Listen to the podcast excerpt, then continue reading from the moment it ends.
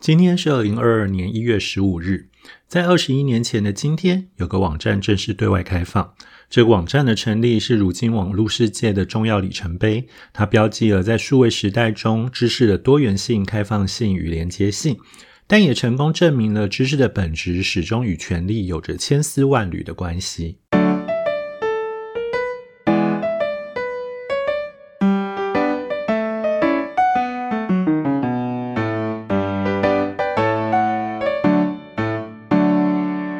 欢迎收听《永远的一天》（The Day and Today）。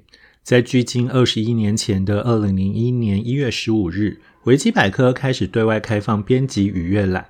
截至二零二零年，整个维基百科已收录了超过五千五百万篇条目，其中英语维基百科已超过六百万篇条目，在数量上位居首功。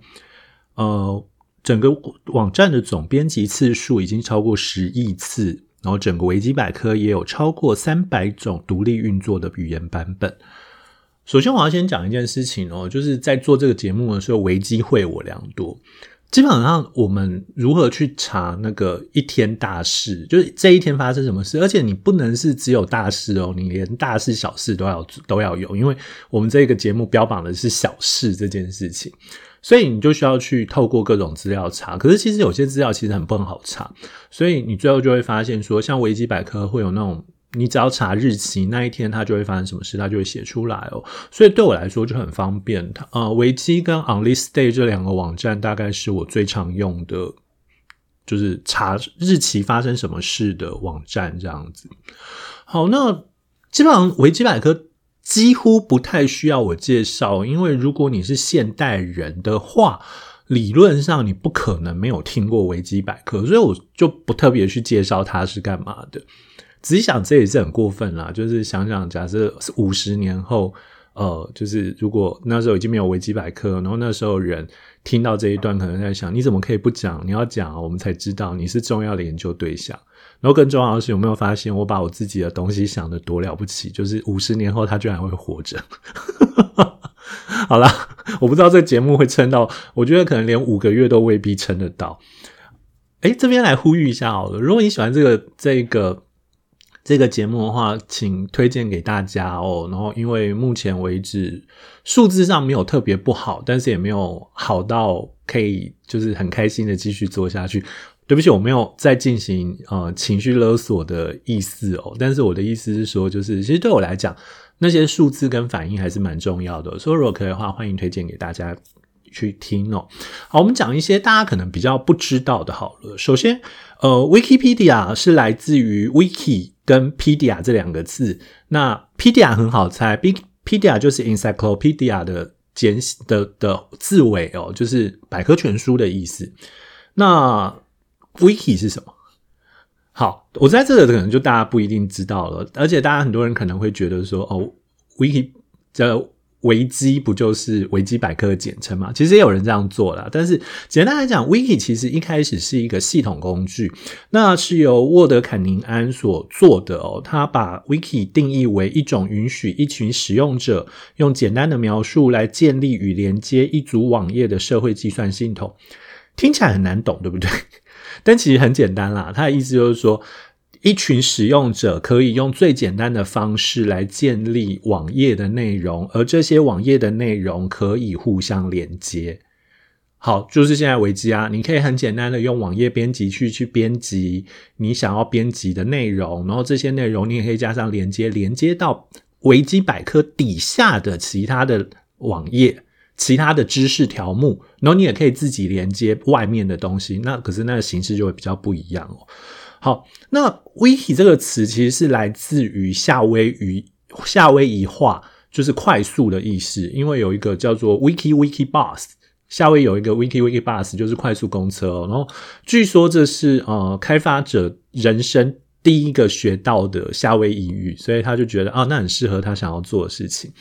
但实际上也是啊，wiki 这个形式，你会发现此后有非常多种都可以被称之为 wiki 哦。例如东方译文录 wiki，天我讲了一个大家可能不不熟的东西，或者是我前阵子还有看到鬼灭之刃 wiki 哦，就是大家会把大量的道具啊、人物啊这一类的东西，通通丢上去，形成了一个一个又一个的专门的百科全书。它不再只是像 Wikipedia 那样子号称无所不包、无所不含，它有一个专门性的东西存在哦。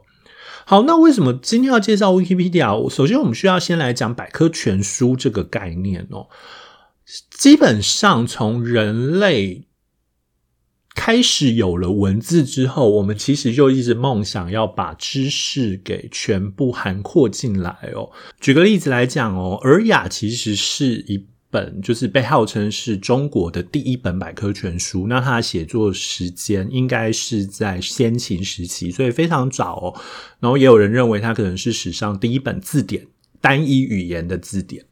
那这件事情其实很有趣，就是呃，我们用现在眼光来看，尔雅当然它会解释各个名词的意思哦，因为它其实是呃，它其实很像是词典，它告诉你这个词是什么意思，所以它的分类是例如释鱼解释鱼这件事情，释木解释木这件事，木头这件事情哦，所以嗯，你要说它是百科全书也行，你要说它是词典也行。但百科全书跟词典的关键的意义到底差别在哪里哦？基本上，这个差别可能是在十八世纪的狄德罗之后才开始发现的。呃，狄德罗他是法国的重重要的哲学家哦，然后他其实也是呃。编撰百科全书很重要的人，他让百科全书成为一个思潮的展现。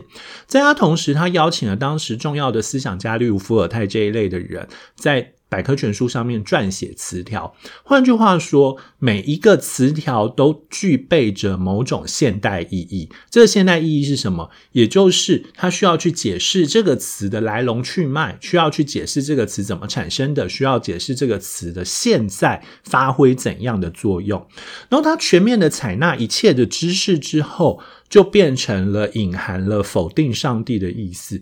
我意思是是。八世纪的时候，其实法国已经是一个开始具备一定科学思潮的状况，所以你可以去不断的对这个世界做出科学的诠释。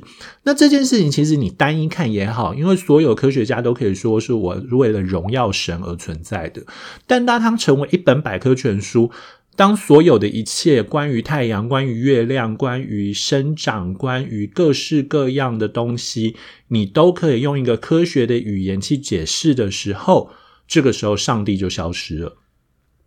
所以他某种程度上否定了上帝哦，那所以狄德罗的百科全书啊，在当时也引起了一些问题。可是你的确可以发现，对于知识，然后视知识为唯一的真理这件事情，某种程度上可能是决定了百科全书之为百科全书的一个关键点。不过你用现在眼光来看，常常会发现百科全书是一个很鸡肋的东西哦。第一个，它太大部头了。动不动就三十三本、四十本、五十本，你家没有钱或者没有地方，你是没有办法买百科全书的。台湾在八零年代、九零年代的时候，大概是百科全书的黄金年代哦。那时候百科全书的销量非常好，为什么？因为八零年代、九零年代的时候，台湾人有钱。然后这个有钱，有钱有一件很有趣的事情是，当你有钱了，你想要让大家知道你很有钱。你就会从单纯的露出你很有钱这件事情，变成隐晦的暗示你很有钱这件事情。后者我们称之为品味，所以开始放百科全书、放大部头的套书等等的。好，不管怎么样，这是维基百科。诞生之前的百科全书的形式哦，那维基百科到底改变了什么东西哦？或者是说，我们刚刚不是讲吗？它在代表了一个网络上重要的里程碑哦。我觉得最主要是因为它的开放性。如果还记得的话，呃，不用还记得，你们所认识的维基百科，它就是一个大家都可以编写词条的东西，就是你所有人针对某一个词条，你都可以去改一下、改写一下。那他某种程度上其实是承认了所谓的群众的智慧这件事情，就是他承认说，当你以一群人去写的话，每个人可以互相去纠正纠错，你最后就会得到一个相当呃不错的词条哦。那事实上，你如果在自然科学上来说的话，Nature 杂志曾经做过一个调查，他发现，在呃为维基百科跟大英百科全书这两本百科全书里面，关于一些自然或者是科学相关的词语的词条，其实他们的正确度差不多。这边差不多，并不是指说他们都很好，而是他们都有不同的缺陷。好，那这个群众智慧到底呃代表什么？维基百科某种程度上可能是象征了所谓的 Web 二点零时代的最重要的概念。什么叫 Web Web 二点零？呃，九零年代的时候，网络开始兴起，那个时候就开始有所谓的，大家就会开始去思考网络会往哪边去嘛。然后，正当发展到两千年初、两千年二十一世纪初的时候，大家就开始去想说，过去的网络。其实比较像是我们所认识的媒体的电子化而已。换句话说，呃，网站其实就是你把平常会出成书的东西放到网站上去，然后或者是像呃呃照片，你也是把会给人看的相簿放到网络上而已。所以那时候就会打出所谓的 Web 二点零哦，这 Web 二点零是一个。很新，当时二零零六年开始炒出来的名词，Web 二点零强调其实是，呃，网络会是一个更趋互动性的，我们不再只是发布内容，我们是参与内容，然后我们其实是一个对话的，而不是你说我回应这样子的概念。所以就这个角度上来讲，呃，最好的象征的确就是。Wikipedia 维基百科其实充分的表现为网络二点 Web 二点零这个风潮，但我要强调一件事情哦，这个 Web 一点零、二点零这种东西，其实你听听就好。Web 一点零、二点零还好，是因为它已经确认了它的形式哦。但是你知道，当 Web 二点零二零零六年 Web 二点零确认这件事情之后。大家就在问 Web 三点零是什么，然后从此之后，大家就拼命的，只要有新的东西出现，大家就会说啊，这可能就是 Web 三点零。其中举凡就是呃，iPhone 发明了手机之发明了智慧性手机，大家就会说随处可以上网，会创造 Web 二点零。那或者是呃，当手机开始可以搭载 AR 的时候，大家就忽然间想说啊，Web 三点零就是 AR。那当然就更不要提前一阵子 MetaVerse 出来之后，然后大家就说 MetaVerse 就是 Web 三点零，或者是呃这一阵子我又发现大家想要把 Web 呃 Web 三点零跟区块链联合在一起，就是你就会发现这个词会不断的扩充哦。但是这件事情到底谁谁才是 Web 三点零呢？我们可能要到到时候才知道哦。好，这是开放性，那其次是多元性哦。这边多元性涉及几件事情，第一个叫多语种，呃。Wikipedia 是同意或者是容纳尽可能容纳多元的语种，只要你愿意建制，你就可以建制一个新的语种。所以它有三百种语言。那这三百种语言还很丰富哦，其中包括什么？光是中华语语系这个概念，也就是以中文为核心的华语这一套概念，你在 Wikipedia 上看，你就会看到所谓的简体中文版中中国的版本，呃。台湾的繁体中文，香港的繁体中文，然后好像还有马来西亚的马来西亚式的中文，然后以及呃，我还有看到吴语，就是苏州那边的话的中语言哦。好，所以他承认多语种，然后他也承认多知识，就是他并没有定定知识的标准是什么，所以你常常会在里面看到。有大大小小的知识，它复杂有复杂到，例如在讲气候这种东西，或者是复杂有复杂到在讲政治这种传统词条会出现，并且非常庞大的东西。然后，但它小也会小到，例如呃，例如罗志祥，或者是这类的艺人，这类艺人基本上在以前是没有机会放上百科全书的，因为他活得不够久。除非你到像玛丽莲梦露这种程度，或者是你到像呃雷根这种当了艺人，然后又去当明星的，才有可能进入百科全书哦。那所以它的多元性，它也涵括了各种的小众知识与大的知识。这边小众知识是你甚至可以在上面看到，例如像 A B O，它其实也在维基百科上面。维 B O A B O 是 B L 的一个一个分支这样子。那呃，所以。这些东西你综合起来，你就会发现维基百科有一个强烈的跟传统百科全书不一样的东西地方，就是它是有着去中心化的趋势的。